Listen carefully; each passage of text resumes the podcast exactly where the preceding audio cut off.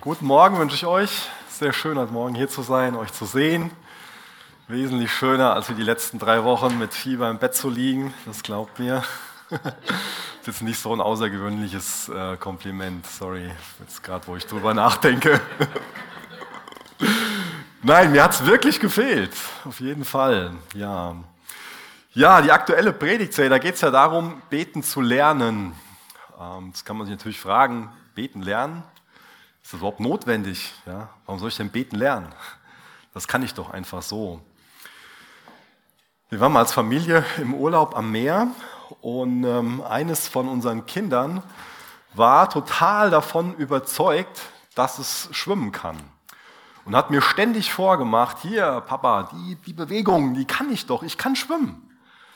Und vielleicht kennt ihr das, wenn ähm, Kinder so lange so überzeugt von was sind und so lange das äh, auch weitergeben, dass man irgendwann sagt, ähm, okay, jetzt ist so der Punkt gekommen, dann ähm, musst du es scheinbar mal ausprobieren. Und ähm, dann haben wir das ausprobiert, haben die Schwimmflügel ausgezogen, war glaube ich so im Alter von drei Jahren, sind ins seichte Wasser gegangen und haben dann versucht, diese Bewegung zu machen. Die Bewegung hat auch funktioniert äh, im, im, Sinne von, dass die Bewegung gemacht wurde, aber sie hat nicht funktioniert im Sinne von äh, Schwimmen und ich musste dann halt äh, den, den Retter spielen. Also nur weil man irgendwie diese Bewegung in der Luft machen kann, heißt das ja noch nicht, dass man schwimmen kann. Und ich denke, mit dem Beten ist es so ähnlich. Nur wenn man irgendwie Worte aussprechen kann, heißt das noch nicht, dass man auch wirklich biblisch beten kann. Ähm, ich kannst du noch den Beamer vorne anmachen. Ähm, genau. Also die Jünger waren ja mit Jesus so 24 Stunden, sieben Tage die Woche unterwegs und konnten wirklich in seinem Leben sehen, dass, ähm, geht's nicht? Der Beamer ist an. Also die Jünger konnten wirklich im Leben von Jesus sehen, was den Unterschied in seinem Leben gemacht hat. Und die hätten jetzt dann mit allen möglichen Fragen zu ihm kommen können. Und ähm, natürlich lesen wir von vielen verschiedenen Unterhaltungen. Wir lesen jetzt nie davon, dass die Jünger gemeint haben, ja, der Unterschied im Leben von Jesus, das ist ähm, auf jeden Fall, ähm, wie der predigt oder ähm, wie, wie der heilen kann. Und das wollen wir unbedingt von ihm lernen. Und die Jünger, denen ist aufgefallen, das Gebet, dass das in seinem Leben war, was wirklich der entscheidende Unterschied ist. Das ist ihnen bewusst geworden. Und ich wünsche mir, dass uns das heute Morgen, dass dir das auch bewusst wird. Ist dir das bewusst, dass, dass, dass das Gebet, dass das den wirklich entscheidenden Unterschied im Leben von Jesus gemacht hat? Deswegen sind die Jünger in Lukas 11, Vers 1 zu ihm hingekommen und haben ihm gesagt, Herr, lehre uns beten. Weil den Jüngern das klar war. Gebet, das macht wirklich den Unterschied im Leben von Jesus. Weil manch einer, wenn ähm, er sich so das Leben von Jesus ansieht und wie er gelebt hat, welchen Charakter er gezeigt hat, ähm, ja, denkt vielleicht schon mal für sich so, ja, so zu leben, das ist einfach total unrealistisch. Ja? Jesus ist ja Gott. Für Jesus war das ja ein leichtes, so zu leben. Ist ja klar. Jesus ist ja Gott gewesen. Ist ja klar, dass er diesen Charakter gezeigt hat. Aber uns sollte klar sein, ja, Jesus ist Gott. Jesus ist wahrer Mensch und wahrer Gott gleichzeitig. Aber er hat auf dieser Erde auf seine göttlichen Eigenschaften verzichtet ist dir das bewusst, wenn du die Evangelien durchliest. Er hat auf seine göttlichen Eigenschaften verzichtet. Ist also nicht so wie dann ein Superheld hier auf der Erde irgendwie äh, gelebt und, und, und äh, ähm, das alles äh, aus sich heraus getan, sondern wie er gelebt hat, Gebet macht den entscheidenden Unterschied in seinem Leben. Das ist ein ganz, ganz wichtiger Gedanke, weil Gebet auch den entscheidenden Unterschied in deinem Leben machen kann. Also der gleiche Heilige Geist, der Jesus dazu befähigt hat, so zu leben und auch dieses Gebetsleben, was er hatte, das ist auch für dich verfügbar. Und das hat den Unterschied in seinem Leben gemacht. Durch Gebet blieb die Beziehung zu seinem Vater so lebendig, so gesund. Durch Gebet blieb er erfüllt mit dem Heiligen Geist. Durch Gebet blieb er also so kraftvoll, so auf die Ziele ausgerichtet, die er hatte, vielmehr die sein Vater für ihn hatte. Durch Gebet blieb er so barmherzig und so, so gerecht, so von Gnade erfüllt, gehorsam, voller Hingabe, voll Leidenschaft. Das machte den Unterschied in seinem Leben. Deswegen ist es für uns ähm, Unsinn, wenn wir irgendwie so ein bisschen uns in Selbstmitleid hingeben und so sagen, so ja, hm, ich kann ja nicht anders als sündigen oder ich kann ja nicht anders als diese Charakterschwäche zu haben. Ich bin halt ein Mensch, ja. Das ist schon mal vielleicht so eine, so eine Ausrede von, von uns. Ist schon mal möglich, dass wir meinen, ja, ist einfach nur menschlich so zu sein. Und dann maßen wir uns an, dass es okay ist, egoistisch zu sein. Oder dass es okay ist, in den immer wieder gleichen Sünden zu, zu stolpern. Gebet machte den entscheidenden Unterschied in Jesu Leben. Und Gebet kann das auch in deinem Leben machen. Aber beten, das kann doch jeder, könnte man meinen. Man redet einfach so mit Gott. Aber als Jesus von seinen Jüngern da in Lukas 11 gefragt wurde, hier, Herr, lehre uns beten, hat er nicht gesagt, ach, red einfach so drauf los, sondern er hat ihnen etwas beigebracht, wie man betet. Und wir schauen uns heute mal ein Gebet, vielmehr fangen wir an, uns ein Gebet von Jesus anzuschauen in Johannes 17, der gerne schon mal aufschlagen. Und in dem Gebet können wir viel über das Beten lernen. Es ist ganz toll, dass uns Jesus da so einen Einblick in sein Herz gewährt und so einen Einblick gibt in die Beziehung, die er zum Vater hatte und die er auch uns anbietet. Mein Gebet ist, dass dann für uns Gebet keine irgendwie nervige, lästige Pflicht mehr ist, sondern dass es für uns so ein Privileg wird, dass wir das als ein Geschenk wahrnehmen, was es auch tatsächlich ist.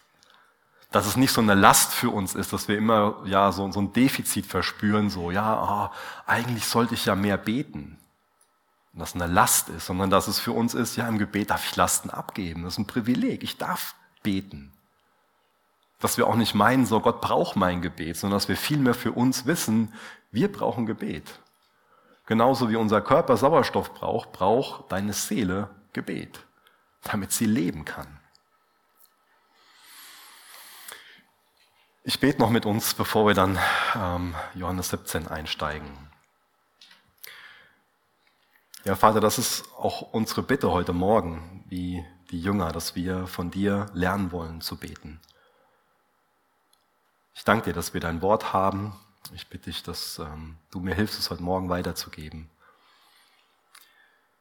Ich bitte dich, dass heute Morgen dein Wille hier geschieht. Wir ähm, geben auch die Kinder, die hier im Gebäude sind, die von dir hören, bitten dich für die Kindermitarbeiter um Bevollmächtigung von dir.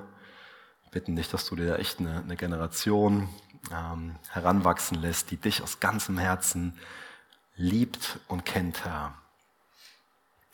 Jesus, wir bitten dich auch für das Team, was gerade in, Kenia ist, ähm, für Nullmeyers, für Dietrichs, dass du sie dort einfach besonders zum Segen setzt und ähm, aber auch die Zeit ähm, dazu gebrauchst, um, um in, in, ihrem Leben zu wirken, um, um sie zu segnen. Wir denken auch an die Menschen in der Ukraine, die unter diesem schrecklichen Krieg leiden. Bitten dich besonders für unsere Geschwister, dass du ihnen dort beistehst und einfach hilfst, Herr, Wunder tust ihnen auch in der Zeit dabei hilfst, ähm, auf dich zu vertrauen, auf dich zu zeigen, Herr. Bitte nicht auch für Geschwister in Russland, dass du ihnen eine klare Sicht auf alles gibst und auch ihnen dabei hilfst, Salz und Licht zu sein. Bitte nicht auch für unsere Regierung, dass du ihnen beistehst, dass sie gute Entscheidungen treffen, dass sie klar sehen und Entscheidungen treffen, die, ähm, die gesund sind, Herr bitte ich, dass du jetzt diese Zeit in diesem Gottesdienst gebrauchst, dass es dir zur Ehre ist und zu unserer Gesundheit dient, Herr. Amen. Ja, Johannes 17, ähm, dieses längste Gebet, was wir von Jesus übermittelt bekommen haben in seinem Wort. Wir lesen uns mal die ersten fünf Verse durch. Dies redete Jesus und hob seine Augen auf zum Himmel und sprach, Vater, die Stunde ist gekommen. Verherrliche deinen Sohn, damit der Sohn dich verherrlicht. wie du ihm Vollmacht gegeben hast über alles Fleisch, dass er allen, die du ihm gegeben hast, ewiges Leben gibt. Dies aber ist das ewige Leben, dass sie dich, den allein wahren Gott und den du gesandt hast, Jesus Christus, erkennen. Ich habe dich verherrlicht auf der Erde. Das Werk habe ich vollbracht, das du mir gegeben hast, das ich tun sollte. Und nun verherrliche du, Vater, mich bei dir selbst mit der Herrlichkeit, die ich bei dir hatte, ehe die Welt war. Denke, das ist sehr hilfreich für uns, wenn wir uns nochmal vergegenwärtigen, in, in welcher Situation Jesus da ist. Er betet ja, Vater, die Stunde ist gekommen. Also das ist nicht allzu lange vor seiner Geißelung, vor der Kreuzigung. Also er weiß, was da alles auf ihn, auf ihn zukommt. Es sind also keine schönen Aussichten, ganz im Gegenteil. Er weiß, dass es einfach, ja, er hat sogar Angst davor, was auf ihn zukommt, weil er weiß, er wird die Schuld von uns Menschen tragen. Er wird von seinem Vater verlassen werden. Meine, was muss ihm da alles so durch den Kopf gegangen sein? Wie muss er sich gefühlt haben bei diesen Aussichten, bei dem Bewusstsein, was auf ihn zukommt? Die Stunde ist da. Er weiß, er wird für unsere Sünden am Kreuz sterben. Und er weiß, er wird von seinem Vater verlassen werden. Er weiß, er wird aus Liebe zu uns am Kreuz sterben. Und trotzdem lese ich jetzt hier keinen betrübten, tragischen, resignierten Unterton heraus. Trotzdem sehe ich jetzt hier im Text nicht, dass sein, Stand, dass sein Verstand durch Angst verwirrt ist oder dass er vernebelt ist, sondern für mich hört sich das sehr, sehr klar an. Also so, als ob dieser Kampf sogar schon gewonnen wäre, der vor ihm liegt. Wie kann er denn so beten? Wenn wir lesen, er schaut nach oben. Das heißt, er rechnet mit einer überirdischen Wirklichkeit. Und das macht Gebet so einzigartig, dass sich ein Beter dessen bewusst ist, dass Gott da ist. Also wenn er einfach nur die Umstände vor sich sieht, dann kann er ja nur kaputt gehen. Aber er schaut nach oben. Das war so ermutigend für mich, das nochmal neu zu, zu erkennen. So. Und das darf es auch für dich sein. Wenn wir uns jetzt hier nur Corona und Ukraine und alles Mögliche ansehen, dann können wir die Krise bekommen und hoffnungslos werden. Aber ein Beter rechnet mit Gottes Handeln, sieht alles in Relation zur Ewigkeit, in Relation zu Gott. Jesus kann sogar hinter das Kreuz, hinter das Leid schauen und er sieht die Herrlichkeit, die dahinter ist, die dahinter auf ihm wartet. Das ermutigt ihn, das gibt ihm Hoffnung. Das gibt ihm Kraft, um in der Gegenwart wirklich zu leben. Und ich glaube, wir alle brauchen Kraft aktuell, um wirklich leben zu können, um von Hoffnung erfüllt zu sein. Und die können wir nicht bekommen, wenn wir nur auf Umstände schauen. Die können wir nur bekommen, diese Hoffnung und diese Kraft, wenn wir nach oben schauen, zu demjenigen, von dem wir wirklich Hilfe erhalten können und der über allem steht, der nie die Kontrolle verliert der immer allmächtig bleibt, der immer weise bleibt, der immer liebevoll bleibt und gerecht bleibt. Und auf dem vertrauen wir. Und dazu brauchen wir dieses Gebetsleben, dass wir aufschauen und uns an diese Realität erinnern, uns das klar wird. Und wir dadurch die Kraft bekommen, aufrecht zu gehen. In dem Text bekommen wir sehr viel über Jesus geoffenbart. Ähm, ich habe nur mal sechs Tatsachen über ihn aus dem Text ähm, abgeleitet, die erste ist, dass er der Sohn Gottes ist. Vater, die Stunde ist gekommen, verherrliche deinen Sohn. Er betet also als Sohn Gottes zu seinem Vater. Und ich finde das total kostbar, was er für eine tolle Beziehung zu seinem Vater hat. Ich weiß nicht, was du für eine Beziehung zu deinem Vater hast oder hattest.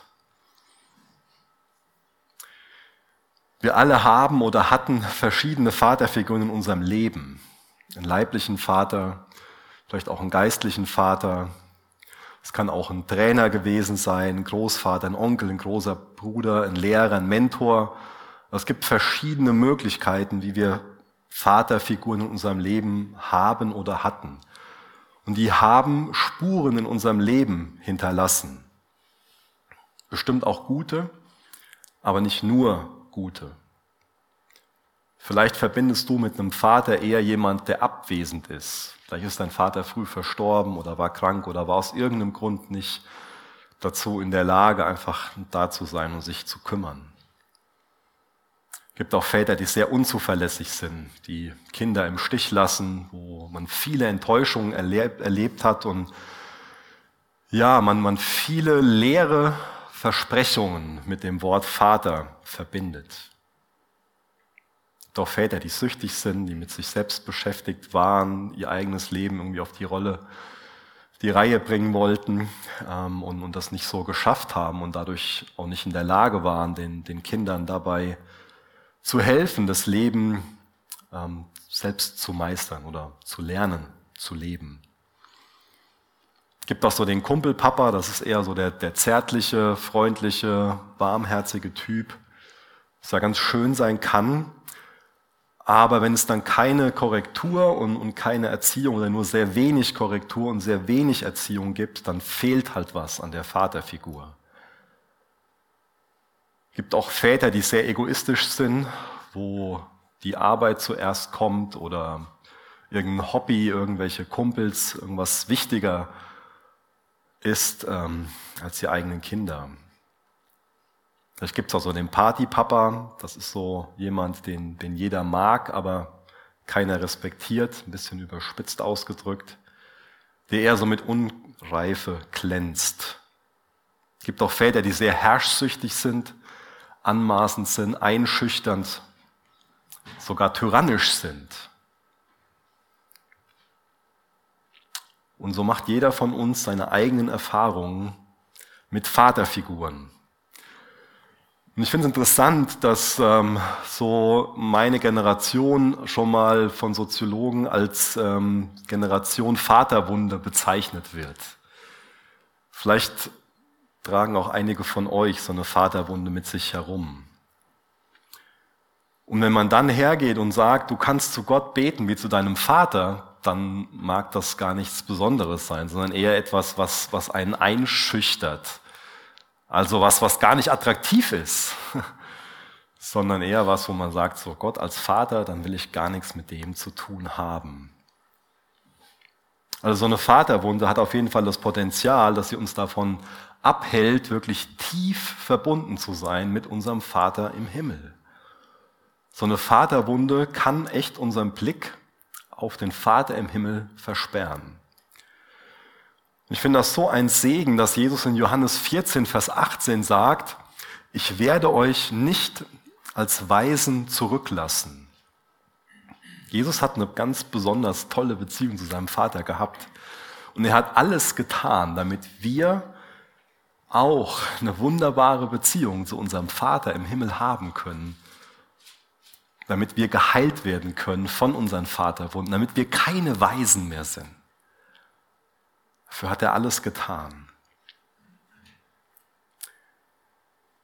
Etwas nach diesem Gebet, was wir gelesen haben, hat er am Kreuz gebetet, warum hast du mich verlassen?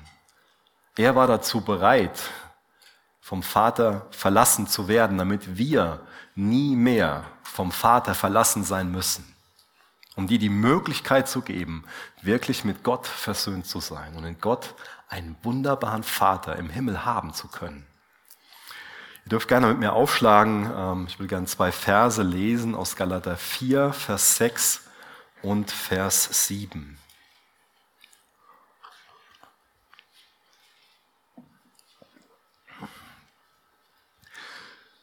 Weil ihr nun also seine Söhne und Töchter seid, hat Gott den Geist seines Sohnes in eure Herzen gesandt den Geist, der in uns betet und Abba Vater ruft. Daran zeigt sich, dass du kein Sklave mehr bist, sondern ein, sondern ein Sohn. Wenn du aber ein Sohn bist, bist du auch ein Erbe. Gott selbst hat dich dazu bestimmt. Das ist also so ein krasser Kontrast, der in diesen Versen gemalt wird. Und deswegen können wir uns gut mal die Frage stellen, welches Gottesbild wir haben. Also welches Gottesbild hast du? Ist Gott ein liebevoller Vater oder ist Gott in deinen Gedanken eher so ein Sklaventreiber? Das wird ja hier gegenübergestellt. Also so ein Sklaventreiber, der will ich einfach nur benutzen für seine Zwecke. Ein Vater hat, hat dich im Blick, hat dich im Sinn. Vor allen Dingen im Sinn, dich auch zu segnen. Einem Sklaventreiber dienst du absolut ja, ohne Freiheit, machtlos. Du bist einfach nur dazu da, um seine Zwecke zu erfüllen. Aber ein liebevoller Vater, der bevollmächtigt dich. Und da gibt es was Gemeinsames. Er dient dir, du dienst ihm. Ein Sklave, der ist eher so motiviert durch, durch Angst. Es ist schrecklich, wenn man von Angst motiviert ist, von Angst angetrieben ist. Das ist was sehr, sehr Belastendes. Es geht sehr viel um Druck. Es geht um so einen werksgebundenen Lebensstil. Man macht alles Mögliche, um diese Person zufriedenzustellen. Als Sohn ist man motiviert durch Liebe. Man hat Gnade empfangen. Durch Gnade ist man Sohn. Und aus dieser Gnade heraus dient man ihm mit Freude. Als Sklave ist man einfach unterdrückt und man wird kontrolliert. Ganz viel Druck. Ein Vater baut einen auf und befähigt einen. Das ist was ganz anderes. Als Sklave hat man kein Erbe, man ist immer außerhalb der Familie. Als Sohn wird man Teil der Familie und bekommt ein Erbe, wie wir das gerade gelesen haben.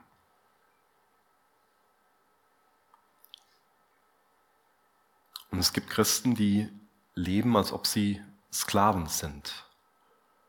Welches Gottesbild hast du? Hast du das Gottesbild von so einem Sklaventreiber oder von Gott als Vater? Ich glaube, wenn wir erkennen, was wir für einen wunderbaren Vater im Himmel haben, dann reden wir gerne mit ihm. Dann ist uns Gnade bewusst, dann ist das Gebet ein, Geschenk. Das ist ein Vater, mit dem ich gerne Zeit verbringe. Deswegen reagiere auf dieses Angebot von Jesus, Vaterwunden zu heilen, mit Gott zu versöhnen.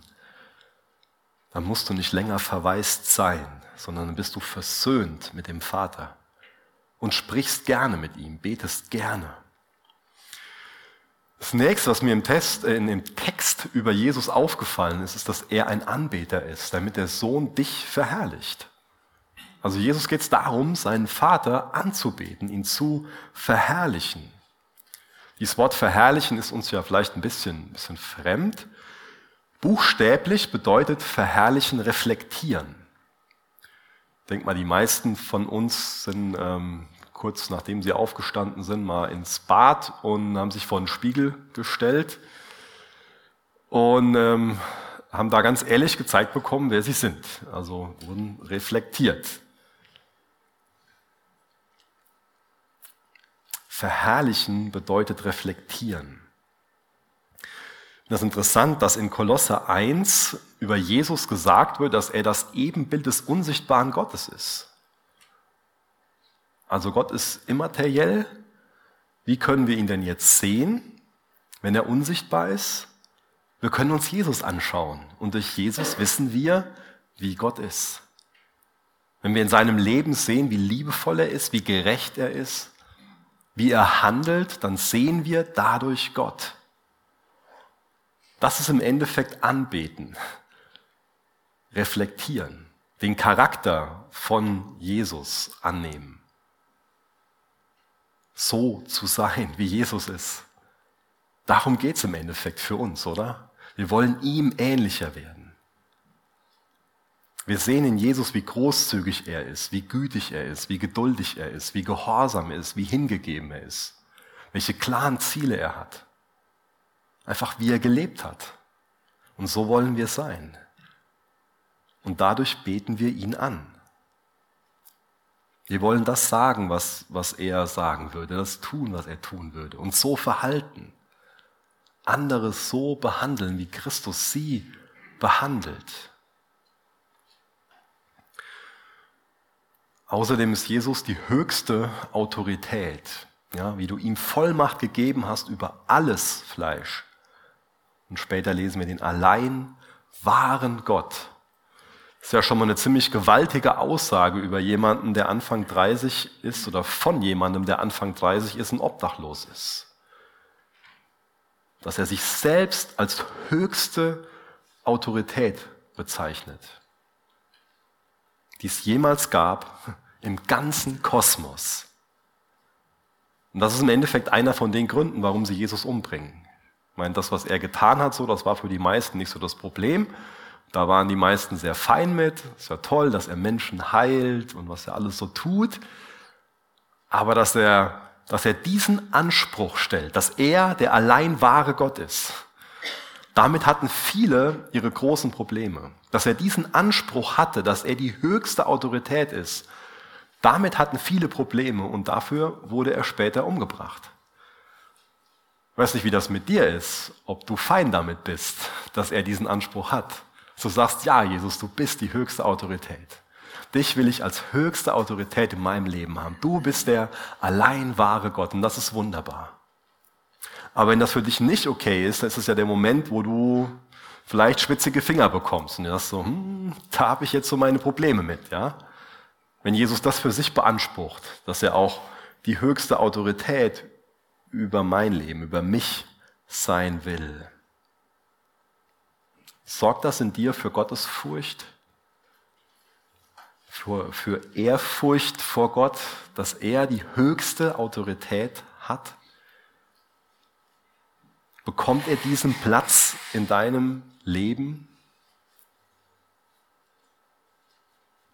Wir können schon mal gut darin sein, dass wir Gott zähmen wollen und dass wir ihn kontrollieren wollen.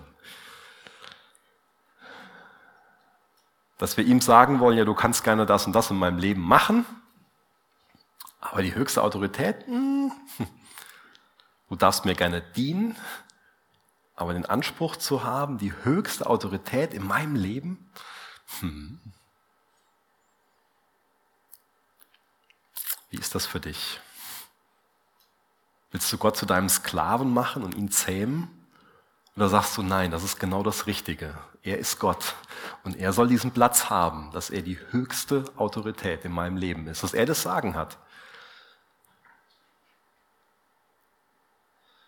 Es kann ja für uns auch schon mal so zu einem Spannungsfeld werden. Jetzt ging es eben um diesen liebevollen Vater und jetzt geht es um diesen König, um diesen allein wahren Gott, um denjenigen, der die höchste Autorität hat. Und es gibt Menschen, die das Spannungsfeld einseitig auflösen und meinen, ja, Gott ist eher nur der Vater oder eher nur derjenige, der die höchste Autorität ist. Aber das ist so wichtig, dass wir das beides im Blick haben, dass er beides in einem ist. Und dass er auch diese höchste Autorität als liebevoller Vater ausübt. Da ist diese Nähe, diese Verbundenheit, die Liebe und die Gnade. Und da ist auch, dass er es nicht vermag, Sünde anzusehen. Da ist auch der Hass Sünde gegenüber. Dieser Abscheu Sünde gegenüber. Da lesen wir von Jesus, dass er uns seine Freunde nennt. Und im gleichen Moment ist er der Gott, den wir fürchten. Das ist wichtig, das nicht irgendwie in eine Richtung aufzulösen, sondern beides in ihm zu erkennen. Und Jesus ist der Erlöser, dass er allen, die du ihm gegeben hast, ewiges Leben gibt. Ich habe das schon ein paar Mal gehört, so, oh, ich freue mich so drauf, wenn mein ewiges Leben anfängt. Und so, hm, wann fängt denn das ewige Leben an? Das ewige Leben fängt dann an, wenn wir wiedergeboren werden. Wenn wir ein neues Leben von Jesus bekommen, dann fängt das ewige Leben an. Das ewige Leben fängt damit an, dass wir unser Vertrauen auf ihn setzen. Der Moment war bei mir auf jeden Fall ganz klar mit 18,5 Jahren, wo Jesus mich, mir das gezeigt hat, dass ich ein Sünder bin und dass ich ihn als meinen Retter brauche. Wo er mir gezeigt hat, dass er für mich am Kreuz gestorben ist und dazu eingeladen hat, darauf zu vertrauen, dass sein Tod am Kreuz stellvertretend für meine Schuld war. Und da hat mein ewiges Leben angefangen. Dieses ewige Leben, das beschreibt nicht nur so eine, so eine Fortdauer nicht so eine zeitliche Dimension, sondern ich glaube, das ähm, beschreibt auch so eine Qualität des Lebens. Beziehungsweise es beschreibt ein höheres Leben Also, dass wir für Gottes Realität lebendig sind. Als Beispiel, eine Pflanze ist ja auch lebendig. Aber eine Pflanze ist nicht so lebendig wie unser Kater Olaf. Ja, wenn ich da das Schälchen von ihm nehme mit seinem Futter und das Raschel und den Olaf rufe, dann kommt er zu mir und isst was im, im Regelfall. Zur Pflanze muss ich hingehen, die muss ich gießen. Ja. Und ihr seid noch mal lebendiger wie der Kater Olaf. Ja. Ihr antwortet mir auch, wenn ich, äh, der Olaf antwortet mir nicht, ja. Ihr antwortet mir in der Regel, wenn ich mit euch, mit euch rede. Und so ist mit dem ewigen Leben, dass wir auch für Gottes Realität erweckt werden. Aber wie sehr lassen wir uns für diese Realität erwecken? Oder wie sehr sind wir noch damit beschäftigt, einfach nur so als praktische Atheisten zu leben? Also so zu meinen, ja, ich glaube an Gott, aber so zu leben, dass wir nur das, was der Prediger, so das Leben unter der Sonne im Blick haben. Also so zu tun, als ob es Gott nicht geben würde. Also das, wo ich eben gesagt habe, ein, Betender, der rechnet mit einer anderen Realität, mit Gottes Realität. Er schaut nach oben. Er vertraut auf Gottes Handeln, ist bei ihm zu Hause, hat ihn als Ziel. Oder wie sehr bist du einfach nur ein, ein praktischer Atheist und, und, und, und tot für diese Realität? Jesus allein bietet uns das ewige Leben an. Und nur durch die Beziehung mit ihm bleibt auch dieses geistliche Leben lebendig. Bleiben wir da wach für. Ist für uns eine wirkliche Realität.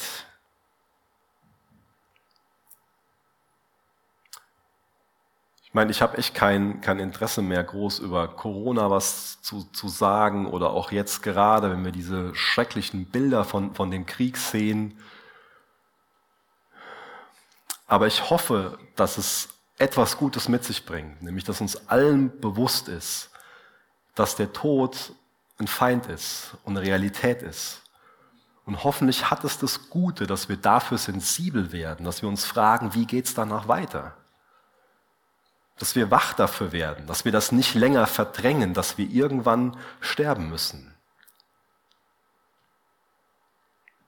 Deswegen bist du darauf vorbereitet. Ich glaube, jeder sollte darauf vorbereitet sein. Und das ist das Evangelium, das ist die gute Nachricht, dass das ewige Leben, dass dein ewiges Leben an dem Tag beginnen kann, wo du dein Vertrauen auf Jesus setzt. Also keine Religion rettet, kein Sakrament, nicht irgendwelche Werke, nicht irgendein geistlicher Leiter, sondern allein Jesus Christus rettet. Er ist der einzige Erlöser. Er ist der Einzige, der dich mit dem Vater versöhnen will. Das ist seine Einladung an dich. Das nächste ist, dass Jesus ein Missionar ist, den du gesandt hast, Jesus Christus. Er hat sich senden lassen auf diese Erde. Er ist Mensch geworden und war dazu bereit, dieses Leben zu leben, was wir in den Evangelien nachlesen können. Und schließlich sagt er allen, die sich von ihm retten lassen, dass er sie sendet, wie der Vater ihn gesandt hat. Vielleicht denkst du schon mal so, ja, Missionare, das sind diejenigen, wo dann irgendwo ja, so Rundbriefe verschickt werden und die hängen da hinten aus und das sind unsere Missionare, habe ich ja nichts mit zu tun. So könnte man meinen. Aber genauso bist du ein Missionar. Also man, man kann nicht ein Nachfolger von Jesus sein, man kann nicht wiedergeboren sein, ohne von Jesus zum Missionar gemacht zu werden. Und so sollten wir über unser Leben wirklich denken. Dass da, wo wir leben, dass wir da Gesandte Jesu sind, dass wir da Missionare sind. Da, wo du zu Hause bist, in der Familie, in der Nachbarschaft. Da, wo du den Menschen beim, beim Bäcker, beim Einkaufen begegnest, darfst du Missionar, darfst du ein Botschafter von Jesus sein und diese Botschaft der, der Hoffnung, des Evangeliums, diese gute Nachricht weitergeben. Und das kann uns schon mal schwer fallen, so Zeugnis zu sein und diese Botschaft weiterzugeben. Aber ich glaube, da ist es auch Mut machen, wenn wir uns vergewissern, ja, Jesus betet hier gerade. Und das ist auch ein Punkt, wo er drüber betet. Und deswegen darf das auch ein Punkt sein, wo du drüber betest. Weil wenn wir nämlich erstmal mit Gott über Menschen reden, wird es für uns wesentlich einfacher, dann auch mit Menschen über Gott zu reden. Und auch wenn wir da gar nicht so groß wissen, was wir alles sagen können, wir können zumindest Gebet anbieten. Das ist oft so ein Geschenk, das ist oft so ein Dienst, wenn wir das Menschen anbieten. Wenn man, darf ich, darf ich für dich beten? Lass dir da Mut machen. Das kann sowas sein, was, was dich so lebendig macht. Das ihr eben schon mit äh, Pflanze und Tier und so weiter. Und das, was uns so lebendig machen, geistlich so lebendig machen kann, ist, wenn der Glaube so praktisch wird und wir mit Gott konkret über Menschen reden und dann mit Menschen konkret über Gott reden. Da brauchst du keine Angst vorzuhaben, sondern das ist ein, ein Angebot des, des Lebens, des geistlichen Lebens. Außerdem ist Jesus unser Schöpfer ähm, und auch Erhalter von unserem Leben. Wir haben das gelesen, die ich bei dir hatte, ehe die Welt war. Ehe die Schöpfung war, war er schon da. Er ist der Schöpfer. Er ist der Erhalter des Lebens. Er ist der Urheber und auch der Vollender von deinem Glauben, wenn du rettenden Glauben an ihn hast. Das sind sehr große Aussagen, die er da macht. Das ist wichtig, dass er das von sich selbst ähm, enthüllt, dass er dieser Schöpfer ist, dass er der Erhalter des Lebens ist, dass er der einzige Erlöser ist, der einzige Retter ist, dass er der allein wahre Gott ist. Wie gehst du damit um, dass er dir dieses Angebot macht, dass er das über sich behauptet? So eine Demut, die wir in ihm sehen, so zu leben, wie er gelebt hat. Äußerst bescheiden, ausgegrenzt, obdachlos, arm, 30 Jahre als Handwerker gearbeitet, also minus seine, seine ersten Lebensjahre. So eine Demut, die wir in seinem Leben sehen,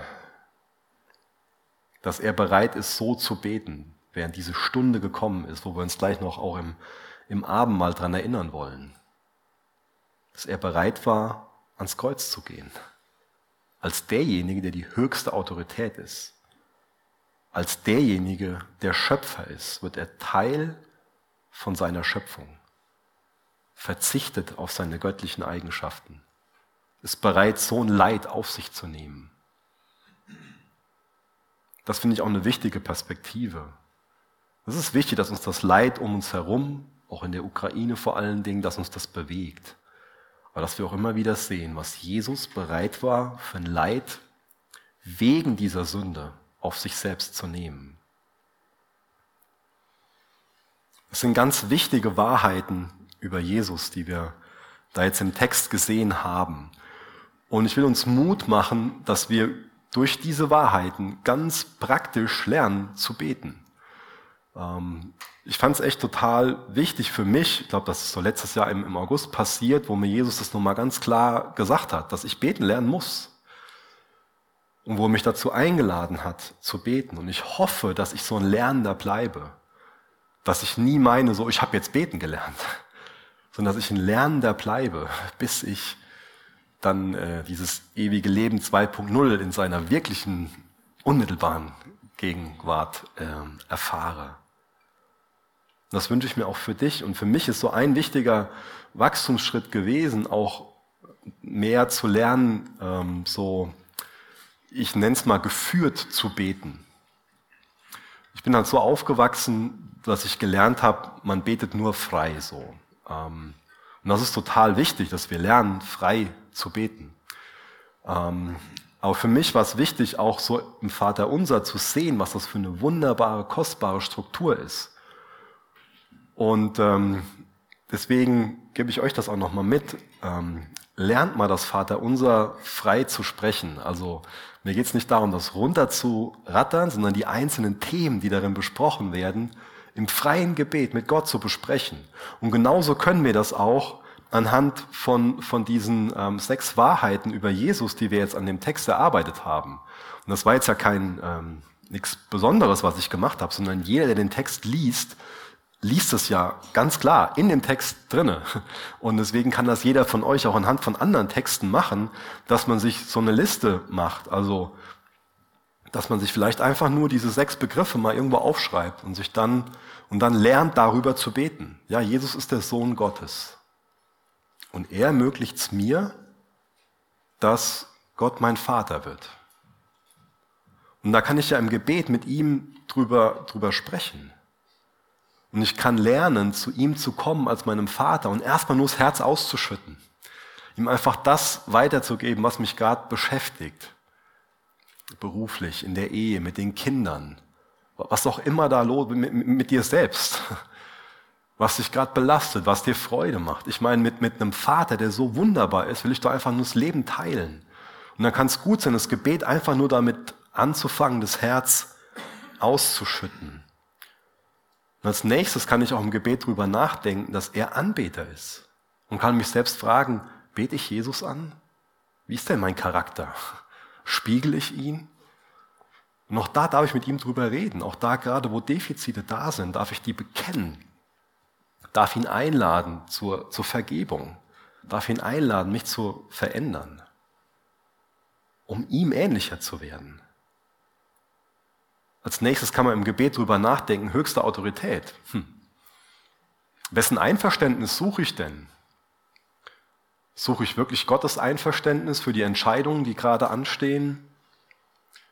Gibt es da vielleicht Umstände, wegen denen ich gerade am Ausflippen bin, wo ich überhaupt keine Hoffnung, keinen Frieden drüber habe, einfach nur wow, voll unruhig, voll von Angst und Sorge? Das kann ich ihm ja hinlegen weil ich neu weiß, neu mich daran erinnere, er ist die höchste Autorität. Es gibt keinen Grund für mich, am Rad zu drehen und auszuflippen und von Sorge und Angst zerfressen zu sein, sondern ich kann ihm alles hinlegen. Weil ich weiß, alles muss erstmal an ihm vorbei. Ich kann ihm in allem vertrauen. Er wird mich hindurchbringen. Er, er kann das. Er ist allmächtig. Und ihm, mit ihm rede ich gerade. Er ist weise. Er ist Erlöser, er ist das ewige Leben. Ich kann im Gebet darüber nachdenken, ähm, welches Leben führe ich denn gerade? Führe ich nur dieses Leben unter der Sonne? Lebe ich als praktischer Atheist, so als ob es Gott nicht gibt? Oder bin ich wirklich damit beschäftigt, das ewige Leben zu leben? Missionar. Wozu hat Gott mich denn berufen? Wozu hat Gott mich berufen? Auch da kann ich länger mit ihm drüber reden oder auch, dass er Schöpfer und Erhalter des Lebens ist. Dafür kann ich ihn anbeten und loben, dass ich darauf vertraue, er ist auch der Urheber und der Vollender von meinem Glauben. Ich kann mich über die Abhängigkeit zu ihm freuen. Und es gibt noch viel mehr Lektionen, die man so lernen kann aus diesem Gebet. Ich glaube, eine ganz wichtige ist, wenn Jesus es nötig hatte zu beten, dann haben wir das auch nötig zu beten. Ähm, weil Jesus ist sündlos als Mensch. Als Mensch braucht er das. Denkt an den Sauerstoff, den, den ihr, den euer Körper braucht. Und genauso braucht unsere Seele Gebet. Das nächste habe ich genannt, Aufsehen, um nicht herabzuschauen. Wir können schon mal, und das liebt unser religiöses Fleisch, unser religiöses Fleisch will uns dazu verleiten, dass wir auf andere herabschauen, dass wir sie richten, dass wir sie verurteilen. Aber wir lesen ja von Jesus, er hat aufgeschaut. Wenn wir aufschauen, können wir nicht auf andere herabschauen. Wenn wir auf andere schauen, dann wird uns klar, ah, der braucht Gottes Gnade. Aber wenn wir selbst aufschauen zu Gott, dann erkennen wir, wie wir selbst Gnade brauchen dass es besser ist, wenn er urteilt und dass wir nicht urteilen sollten. Jesus betet dieses Gebet außerdem ja mit seinen Jüngern und die bekommen mit, was er für eine enge, vertraute Beziehung hatte. Und durch das Gebet bekommt er auch eine enge, vertraute Beziehung zu seinen Jüngern. Das heißt, auch für uns, für, für Familien, für Ehen, für Freundschaften ist es so wichtig, dass wir gemeinsam beten. So ein Geschenk, dass wir das tun dürfen. So gesund für unsere Beziehungen. Jesus hat da gebetet, das Werk habe ich vollbracht, das du mir gegeben hast. Ich glaube, Jesus will, dass du weißt, was zu tun ist. Epheser 2, Vers 10 wird davon berichtet, dass es Werke gibt, die er im Vorhinein für dich bereitet hat. Und ohne dass man in der Beziehung ist, ohne dass man miteinander spricht, kann man ja nicht von Gott wissen, was, was dran ist. Und ich glaube, wenn wir so eine gesunde Beziehung zu ihm haben und, und wirklich im Gebet sind, dann bekommen wir auch da immer wieder Impulse in Bezug auf unsere Berufung, in Bezug auf das, was in unserem Leben dran ist. Und da sollten wir nicht immer an irgendwie sowas ganz Außergewöhnliches für uns denken. Jesus ist dazu in der Lage, er kann genau das sagen. Das Werk habe ich vollbracht, das du mir gegeben hast. Das heißt, er betrachtet die ersten 30 Jahre von seinem Leben nicht als verschwendet. Was hat er denn gemacht in den ersten 30 Jahren? Wir wissen nicht so viel davon, aber wir wissen definitiv, dass er sündlos geblieben ist. Das heißt, da, wo seine Mutter ihn gerufen hat und gesagt hat, hier helfen wir am Abwasch, da war das das Werk, was Gott im Vorhinein für ihn bereitet hat und wodurch er Gott verherrlicht hat. Das sind 30 Jahre, wo er dieses Leben gelebt hat, wo er damit okay war, wo er als Handwerker gearbeitet hat, wo er wusste, das ist gerade dran. Gerade ist es dran, mit meinem Papa auf die Arbeit zu gehen und von ihm zu lernen. Das war keine verschwendete Zeit von ihm. Das gehört zu dem Werk. Das Werk habe ich vollbracht, das du mir gegeben hast. Also der war okay damit, von seinem Vater zu lernen, wie er dann die Nägel in, in das, was er auch immer gebaut hat, getrieben hat und war später genauso bereit dazu, dass andere Nägel durch seine Hände und Füße getrieben haben ins Holz. Er war okay damit. Er war in dieser Beziehung zu Gott so, dass er okay war, dass er im, im Augenblick gelebt hat und wusste, was dran ist. Er wusste, wann es dran ist, wann die Stunde gekommen ist, dass die Sünde der ganzen Welt auf ihm liegt, dass er vom Vater verlassen wird und er wusste, wann es okay war, einfach nur mit seinem Vater auf der Arbeit zu sein.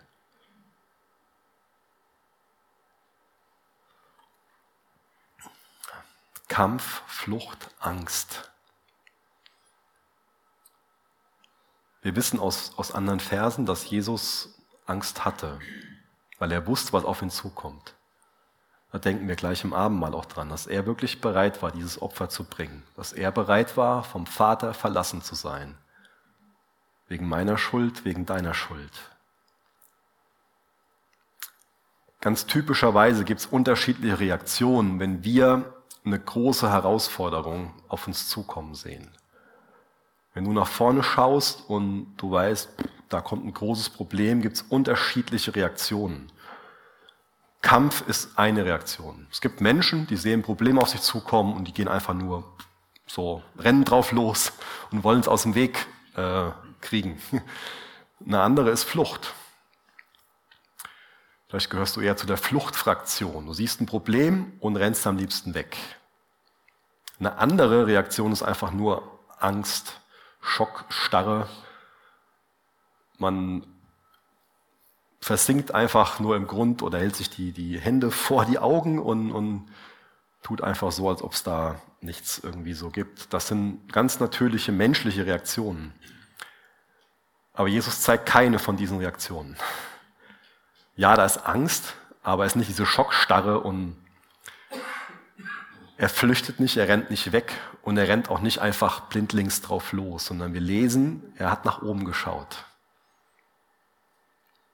Er hat uns diesen Weg aufgemacht, dass wir gerade dann, wenn diese bedrohlichen Situationen auf uns zukommen, nicht so menschlich handeln müssen, sondern dass wir zum Thron der Gnade kommen dürfen, dass wir in seinem Namen zum Vater kommen dürfen. Das ist, was wir jetzt auch gemeinsam im Abendmahl feiern wollen, dass wir uns darüber freuen, Jesus hat den Weg aufgemacht zum Vater. Er hat uns diese Option gegeben, dass wir nicht mehr in den Situationen menschlich handeln müssen und im Vertrauen auf Gott zum Vater kommen können. Also Jesus hat diese, diesen, diese Schmerzen, die, die Angst, alles, was auf ihn, auf ihn zugekommen ist, hat er im Gebet verarbeitet. Und das sollten auch wir lernen, dass wir das, was da auf uns zukommt, was uns vielleicht Sorgen bereitet, was uns vielleicht Angst bereitet, was uns vielleicht total frustriert, was vielleicht auch für Zorn sorgt. Dass wir lernen, das wirklich im Gebet zu verarbeiten. Die Komplikation, den Schmerz, die Angst, dass wir das im Gebet verarbeiten. Jesus ist nicht hergegangen und hat sich einfach ein Papier aufgemacht. Aber das ist eine menschliche Aktion, so irgendwas zu verdrängen. Oder sich einfach nur über irgendwelche Medien einfach nur alles reinziehen, reinziehen, bis der Kopf mit irgendwas anderem voll ist, damit er nicht mehr das vor sich sieht. Und so hat jeder von uns eine eigene Art und Weise, wie wir solche Dinge verarbeiten. Und Jesus lädt uns dazu ein, alles im Gebet zu verarbeiten. Auf die Knie zu gehen und unserem wunderbaren Vater das alles hinzulegen. Und aus seinem Wort ermutigt zu werden. Ihr könnt noch gerne mit mir aufstehen, ich will noch beten mit uns.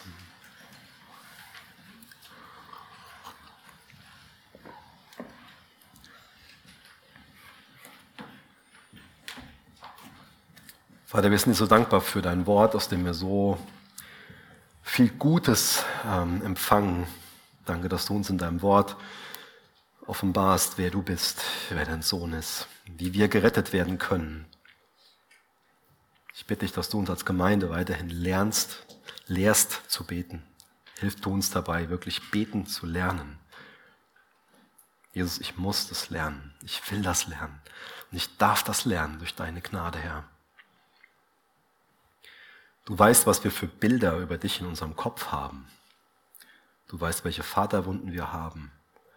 Ich bitte dich, dass du uns in deinem Geist begegnest, dass wir heil werden dass du dich um die Vaterwunden kümmerst, die wir haben, dass du uns auch um falsch, dass du dich auch um falsche Gottesbilder kümmerst, die wir in unserem Herz oder in unserem Gedanken haben und dass wir anfangen, richtiger über dich zu denken. Danke, dass du ein Gott bist, der sich uns zeigen will, der sich uns offenbart hat in deinem Sohn Jesus Christus.